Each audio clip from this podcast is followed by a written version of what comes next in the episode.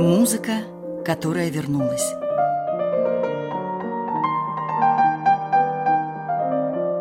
Новый взгляд на известные вещи.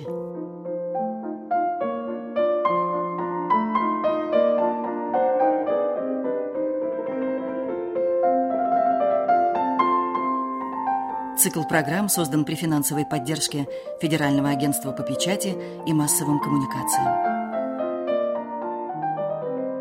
В студии «Радио Орфей» Михаил Казинник. Здравствуйте, дорогие друзья! Сегодня наша вторая программа о композиторе Антоне Степановиче Аренском. Его личность, имя, творчество стоит особняком в русской музыке. В летописи музыкальной жизни Римский-Корсаков, его учитель, строгий профессор – написал, как врач, заключение. Забыт он будет скоро. Вообще страшно, когда учитель-композитор пишет о композиторе-ученике, причем в те времена, когда уже Аренский вообще завершил круг своего творчества, забыт он будет скоро. Прав римский Корсаков или нет – Давайте попробуем вспомнить, кто же любил его музыку, кто был среди самых высших ее ценителей, поклонников, исполнителей. Выше других современных русских композиторов ценил Аренского Лев Николаевич Толстой. Он очень любил его сюиту для двух фортепиано, которая действительно относится к лучшему из того, что написал Аренский. Кстати, Сергей Васильевич Рахманинов именно под впечатлением этой сюиты написал свои сюиты для двух фортепиано.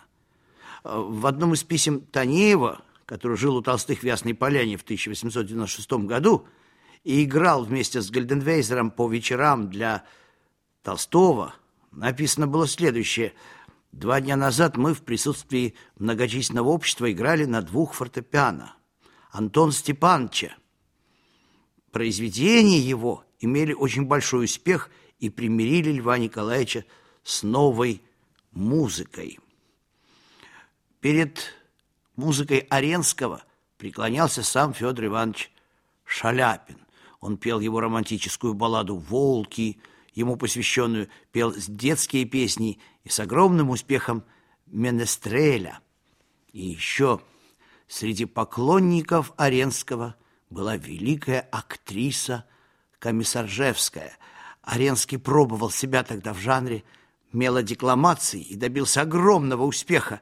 И вот представьте себе, Вера Комиссаржевская читала, как хороши, как свежи были розы Тургенева на музыку Аренского. И мне очень верится в то, что сила воздействия была огромна. В прошлой программе я говорил о том времени, на которое пришлась короткая жизнь Антона Степановича Аренского. Это было время мистицизма, время чревовещания, время вызова духов, когда Россия чувствовала, что что-то не то, что куда-то она вся идет. Вот э, Аренский умер в 906 году, после Первой русской революции, а родился в 61 в год освобождения крестьян, которые, собственно, потом и приняли участие в Первой и во Второй русской революции. Потому что когда царь-батюшка крестьян освободил, он забыл превратить их в средний класс, как это очень важно, характерно для буржуазного капиталистического общества. Он превратил их в люмпинизированных людей, которые не знали, куда деться. И вот в России был такой странный мистицизм – вот эта вся элита, дворянство, они видели этот странный класс. Они, с одной стороны, по законам гармонии хотели добра для них, хотели их просвещать, но было уже поздно, потому что, освободив их в 61 году, нужно было и начинать просвещать их и рожденных от них детей. Поскольку этого не произошло, началось все то, чему свидетелем успел немножко быть Антон Степанович Аренский, и в его музыке ощущается два начала. С одной стороны – это какой-то такой мистицизм, а с другой уход в салон, уход в эту избранность, в элитарную музыку, такую рафинированную, такую тонкую. И Комиссаржевская, когда она читала, как хороши, как свежие были розы, а у рояля сидел Антон Степанович Аренский и играл музыку, написанную им специально для мелодекламации, это было что-то невероятное. Стравинский, вы знаете, Стравинский вообще это такой вот э, человек, который никак не, хочет, не хотел жить дружно, это человек, который всех определял по взаимоотношениям к себе. Он, он наговорил много резкостей. Например, про Скрябина он сказал так, что я ни тогда, ни теперь не мог и не могу слышать ни одной ноты из его напыщенной музыки. Ну, вот видите, как говорит гениальный композитор 20 века о музыке другого гениального композитора. Про Вивальди он сказал еще хуже. Он сказал, это неправда, что Вивальди написал свыше 600 концертов. Он один и тот же концерт переписал больше 600 раз. Вот это тоже неправда, это неправильно. Стравинский, я осмелюсь сказать, не слышал всей музыки э, Вивальди, потому что он э, бесконечен, безграничен, Вивальди. Так вот, что пишет Стравинский в своих диалогах. Аренский относился ко мне дружелюбно, с интересом и помогал мне. Мне всегда нравился он сам, и по меньшей мере одна из его вещей – знаменитое фортепианное трио –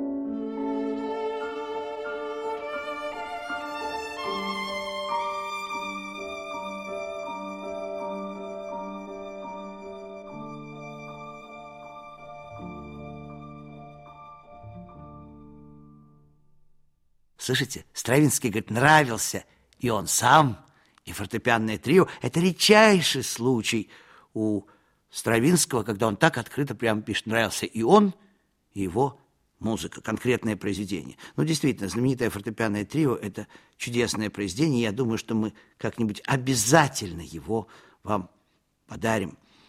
Кстати, потом имена Стравинского и Оренского встретятся на афишах в Париже у Дягилева – потому что балет Аренского «Египетские ночи» будет одним из кульминационных пунктов русских сезонов. И сейчас я хочу, чтобы вы услышали одну из его миниатюр. «Незабудка».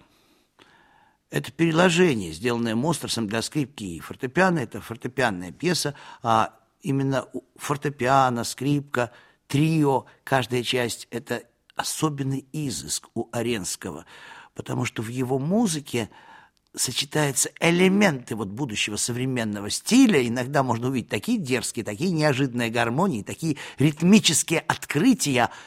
Но в основе лежит старая добрая вера в первоначальность красоты музыки, некая новая барокко – в сочетании со старым добрым знанием о законах гармонии.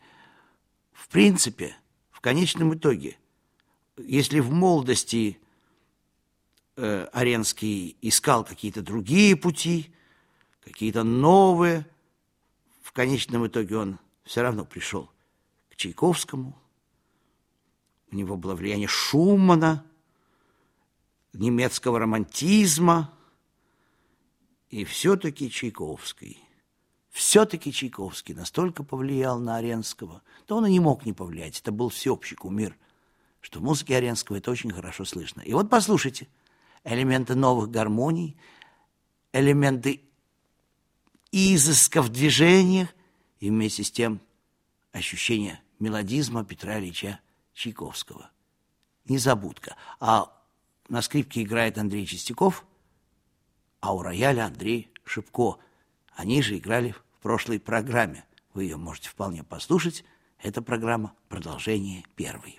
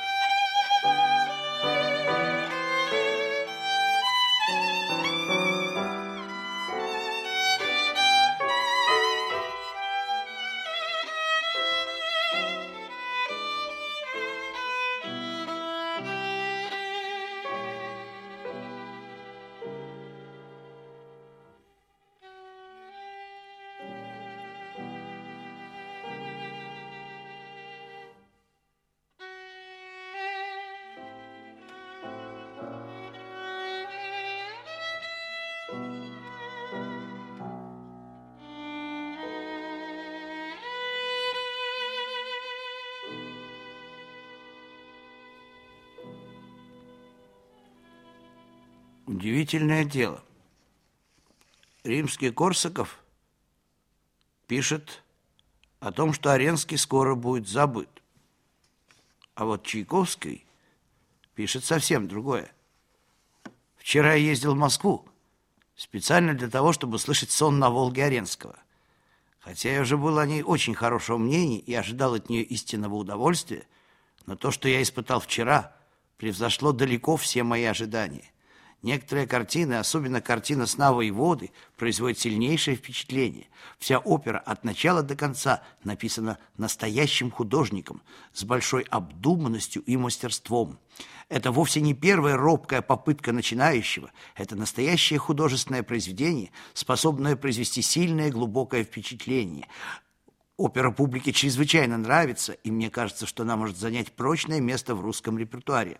Было бы весьма-весьма желательно, чтобы «Сон на Волге» был поставлен в Петербурге в будущем сезоне. Многие сцены вызвали у меня на глазах слезы, верный признак того, что «Сон на Волге» написан сильным талантом. Аренской, по-моему, имеет блестящую будущность, если встретит поощрение.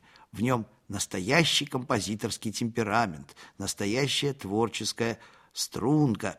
Это письмо Петра Ильича Чайковского Всеволжскому. И я хочу сказать, что Петр Ильич Чайковский все-таки не разбрасывался такими характеристиками.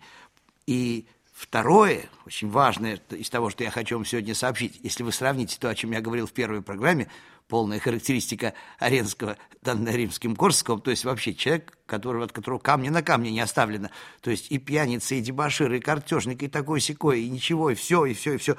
А теперь подумайте, когда Аренский работает в консерватории, он создает учебники. По этим учебникам занимались, занимались и даже сегодня занимаются многие поколения музыкантов – в классе Оренского учились ни много ни мало Рахманинов и Скрябин, и Конюс, и Глиер. Вот когда сегодня вы услышите мелодии Глиера в наше время, то вы поймете, откуда Глиер, вот эта традиция мелодизма, вот эта традиция очень близкая Рахманинова, потому что действительно музыка Оренского очень близка музыке Рахманинова. Еще немножко, и будет Рахманинов, вот он стоит как бы на полпути – вот, э, значит, Глер всегда вспоминал, что замечания и советы Аренского носили всегда более художественный, нежели технический характер. Он был вспыльчивым, да, увлекающимся. Это приводило порой к конфликтам с учениками. Он требовал от них абсолютного служения, музе, искусству. Разные настроения были у Антона Степановича. И вот он выступает в качестве дирижера симфоническим оркестром в концертах русского хорового общества. По рекомендации Балакирева его приглашают в Петербург на пост управляющего придворной певческой капеллой. Должность была почетной, но и обременительной, и, конечно, она не подходила Оренскому с его стихией, с его особым характером, характером свободного художника. И вот все-таки хочется ответить на вопрос – останется Аренской или нет? Собственно, целый ряд произведений на этот вопрос уже ответили. Всегда останется как музыка особого удовольствия, музыка экстра номеров, музыка окончаний концертов великих скрипачей, потому что Яша Хейфиц, сам великий Хейфиц, преклонялся перед мелодизмом и тонкостью музыки Аренского, делал переложение для скрипки его фортепианных произведений, с успехом играл их – даже иногда случается такое. Остается от композитора одно произведение. Такое замечательное, такое гармоничное, столь полновесное, вот как то, что вы сейчас услышите. Даже если все забудут, хотя это несправедливо, вы слышали, да? Какая была незабудка в этой программе, какие фрагменты из сюиты слышали вы в предыдущей программе, какая замечательная полнокровная музыка. Так вот, то, что вы сейчас услышите, уже осталось осталась для любого поющего, для любого любящего музыку. Это знаменитая песня певца за сценой из оперы «Рафаэль».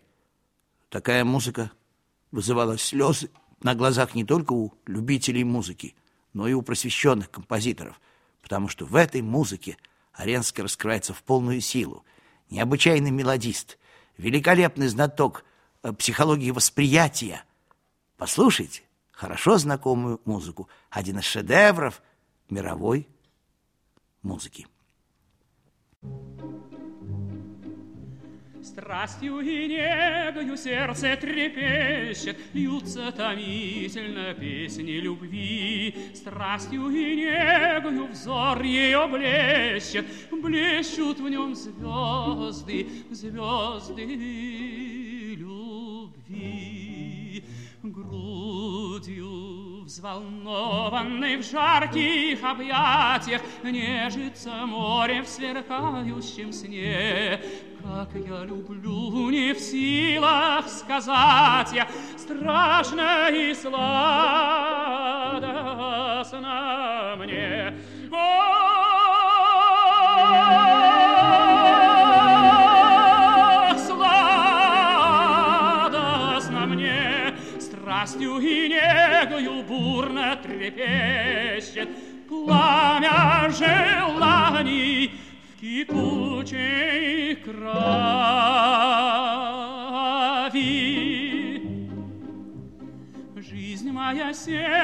восторг и мучение, Ясное небо цветущей весны. Голос твой сказки задумчивой пение, Пение или ропот, ропот волны. Если б мог я волне беззаботной Нежное слово безумно сказать, Рад бы я чайкою быть быстролетной В бурю с волнами